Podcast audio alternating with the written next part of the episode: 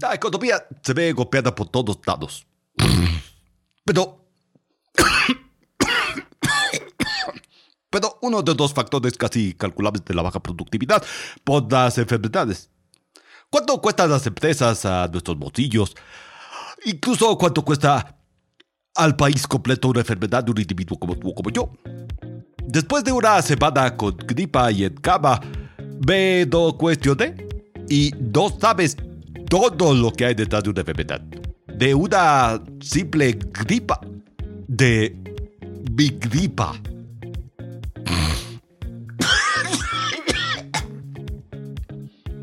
Yo soy, lo digo yo. Y yo te cuento.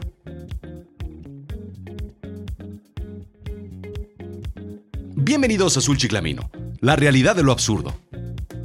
Los costos de la mala salud en la economía de Estados Unidos cuestan cerca de 567 mil millones de dólares, según el Integrated Benefits Institute, en un reportaje para Forbes Magazine. De ese total, el 39%, cerca de 227 mil millones de dólares, se deben a la productividad perdida, causada por el ausentismo por alguna enfermedad o al denominado presentismo, que no es más que el presentarse a trabajar sin poder desempeñar al 100% tus actividades por una enfermedad. Pero no se confunda este último término de presentismo con presidencialismo. Eh, son parecidos, pero presidencialismo es asistir a trabajar sin ninguna intención de desarrollar objetivos, cumplir promesas previamente establecidas o simplemente desquitar el sueldo, pues.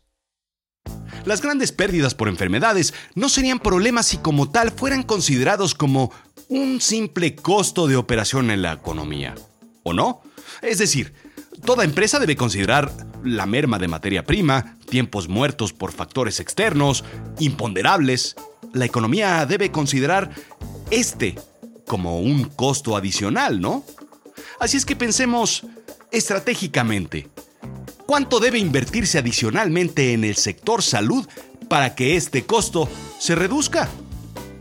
¿Es mayor la inversión en servicios de salud que el beneficio en la reducción del costo de ausentismo? ¿Hasta qué punto puede reducirse el costo de la denominada mala salud con respecto a la inversión en beneficios de salud? ¿Hasta qué punto debemos preferir la enfermedad porque el obtener el 100% de salud es demasiado caro? inoperante o tal vez inalcanzable. Lo siento, señores, debemos de sacrificar la salud de algunos de ustedes por el beneficio de la economía del país. Ese momento en el que alguien deja de ser un ser humano y empieza a tomar decisiones como economista, como jurista o como algo peor, como un político, cuando deberían tomarse como un ser humano. Las empresas piensan así. El objetivo de la empresa es maximizar el valor de los accionistas. ¿No es lo mismo para el gobierno? Maximicemos entonces el beneficio del mayor número de ciudadanos sanos sin incrementar demasiado el gasto en salud, porque pues, pues es año electoral. Lo siento por algunos de ustedes a los que no les tocará medicina o doctor este año. Esto empieza a sonar como Soylent Green o Cuando el destino nos alcance, 1984, Un mundo feliz, o alguna de esas patrañas futuristas. El marco de este tipo de novelas, según expertos en literatura, es un escenario en el futuro, muchas veces en el espacio, en mundos distintos, en contextos económicos y políticos distintos, muchas veces apocalípticos y con realidades sobre todo distintas a la nuestra. Lo más importante son líneas de tiempo separadas por premisas que en ocasiones podrían ser absurdas como lluvias ácidas que despiertan a los muertos o gobiernos que controlan el agua o el oxígeno en un planeta lejano. Absurdo. Imaginemos, por ejemplo, un mundo en el que dos gobiernos controlan el inventario total de, mm, no sé, digamos, todos los virus, bacterias y enfermedades que existen. Incluso enfermedades que existieron y que ya no están hoy en día, como la viruela. Uno de estos centros, el llamado Center of Disease Control, como ellos mismos se describen, son una organización que trabaja para proteger a los Estados Unidos contra amenazas a la salud y seguridad provenientes del exterior o de dentro del país. Independientemente de que las enfermedades se originen en los Estados Unidos o en otros países, que sean crónicas o agudas, curables o prevenibles, sean el resultado de un error humano o de un ataque internacional, el Centers of Disease Control luchan contra las enfermedades y apoyan a las comunidades y a los ciudadanos para que hagan lo mismo. ¿Qué volé? Nuestra novela entonces continúa, solo que en este caso deja de ser ficción. Con un pequeño, un pequeñísimo, un digamos pequeñísimo error humano, digamos transportando una mínima, casi imperceptible, ¿qué digo imperceptible? Una micro nano embarradita de Anthrax. Lo que sucedió en el 2014 en el antes mencionado CDC, Centers of Disease Control de Atlanta, fue brutal, digno de una novela. Lo que se pensó en su momento que era anthrax estéril, whatever it means, pues resultó que no lo era, y la situación se calificó como seria. La investigación llevó a que otros patógenos después fueron manejados también sin cuidado adecuado, o liberados, digamos, como el N1H5 o no sé si recuerdan la gripe aviar. El supuesto reporte indica que el anthrax fue liberado después de que un científico del laboratorio del CDC de Respuesta Rápida de Bioterrorismo y Tecnología Avanzada, la BRAT, preparó un extracto de ocho agentes bacteriales seleccionados como parte de un experimento para evaluar una más rápida forma de detectar el anthrax. Las muestras utilizadas eran supuestamente estériles y fueron llevadas a un laboratorio de zona de menor seguridad. En junio del 2014, un científico notó un crecimiento inesperado en la caja de Petri del Antrax, que indicaba que pues Chance no estaba pues digamos em, tan estéril eh, como se pensaba que había dicho el, amigo eh, que había preparado en el pues ya saben, ¿no? Clásico problema de laboratorio. ¡Oye, compadre! ¿Qué hubo, compadre?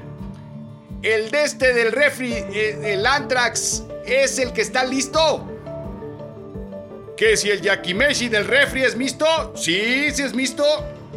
Pues si ya está listo, me lo llevo para afuera, ¿no? ¿Quieres algo del Oxxo? El reporte indicó que era muy poco probable que hubiera habido una exposición al anthrax, pero que no era imposible. Pues clásico, pues, igual que le pasó a mi tío Pelayo con la lluvia de radiación. hombre, déjenlo descansar. Pues si está verde y echa espuma por la boca. Nomás anda crudito, unas quesadillas de sesos, sin queso, y se le pasa. Pero bien, bien, bien picositas. Ándenle, no se preocupen. ¿Qué, va a ser zombie? No, hombre, ¿cómo creen?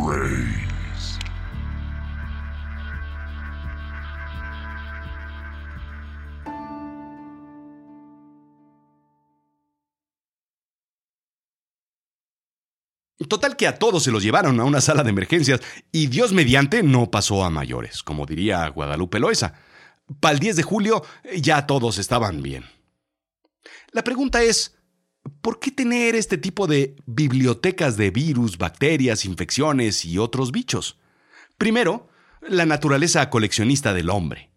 Entre nostalgia de las estampas del álbum Panini y las de la taxidermia clásica del Hillbilly que diseca a su primera mascota Sam. Segundo, por guardar el conocimiento de la humanidad para un posible riesgo que se presente en el futuro.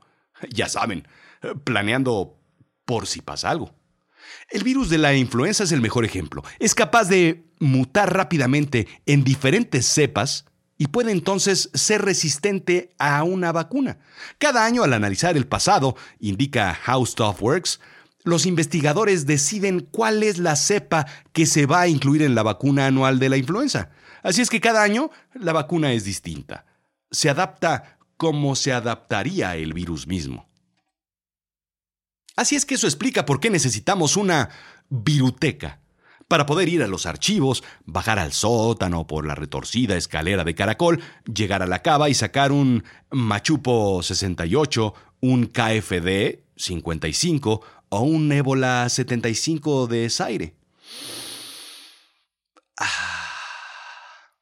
El buque, el color, la forma en la que se cuelga en las paredes del matraz. Porque usted manda. Indica Forbes Magazine que la erradicación de la viruela, por ejemplo, fue probablemente la más grande victoria de la ciencia sobre una enfermedad en la historia de la humanidad. Gracias a un esfuerzo mundialmente determinado y liderado por la Organización Mundial de la Salud, el último caso documentado de viruela fue en Somalia en 1977. Hace 30 años.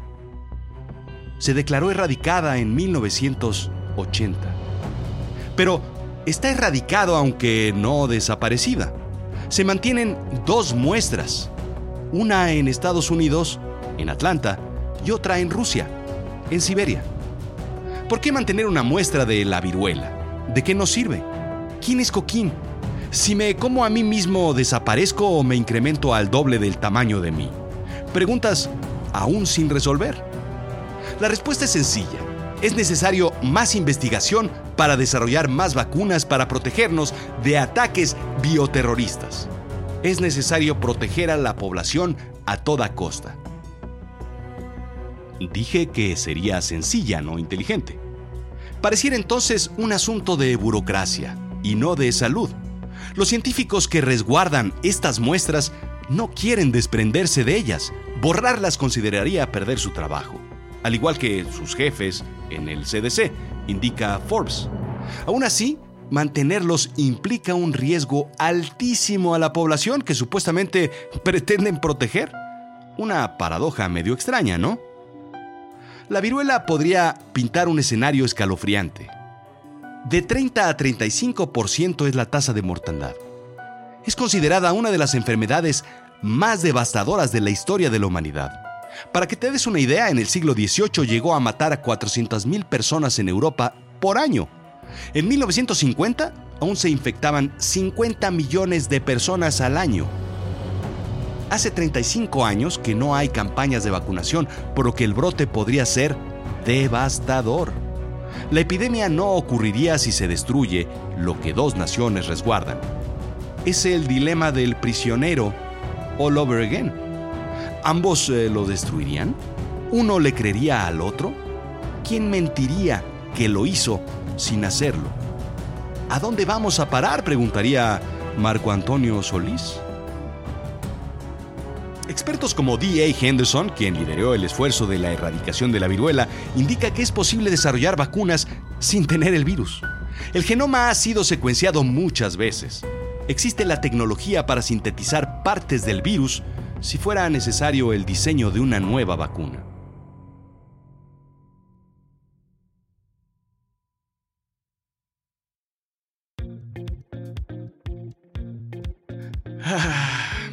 El extraño ir y venir de la economía, las incomprensibles finanzas públicas, las decisiones gubernamentales y todas esas cosas que yo, para serte honesto, no entiendo lo que se gasta en refrigeración de la viruela y del antrax y lo que se gasta en servicios de salud para prevenir o curar enfermedades, ¿no podría estar de un lado o del otro? Así es. Hace unos años mi tía Maruca me enseñó su colección de pañuelos del abuelo. No sé, tal vez en casa tengamos una copia de la gripe de 1800. ¿Cuánto me darán por ella en eBay? Esto fue Azul Chiclamino, la realidad de lo absurdo. Yo soy Rodrigo Job. Escúchame en azulchiclamino.com, sígueme en Twitter, arroba rodrigo-job, en Instagram, rodrigo-job, en YouTube y pues ya sabes. Comparte este episodio con quien más quieras, pero no le des un beso o le estornudes en la cara. Quién sabe si te la vayan a mentar después.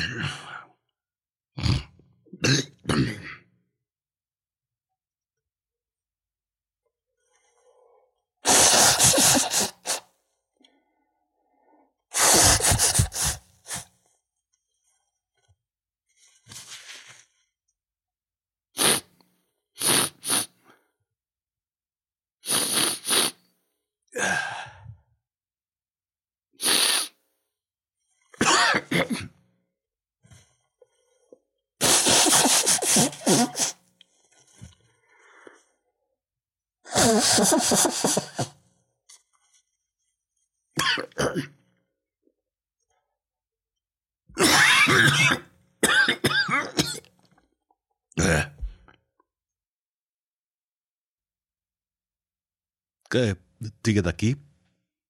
Te abaiate. Te redbetot bid.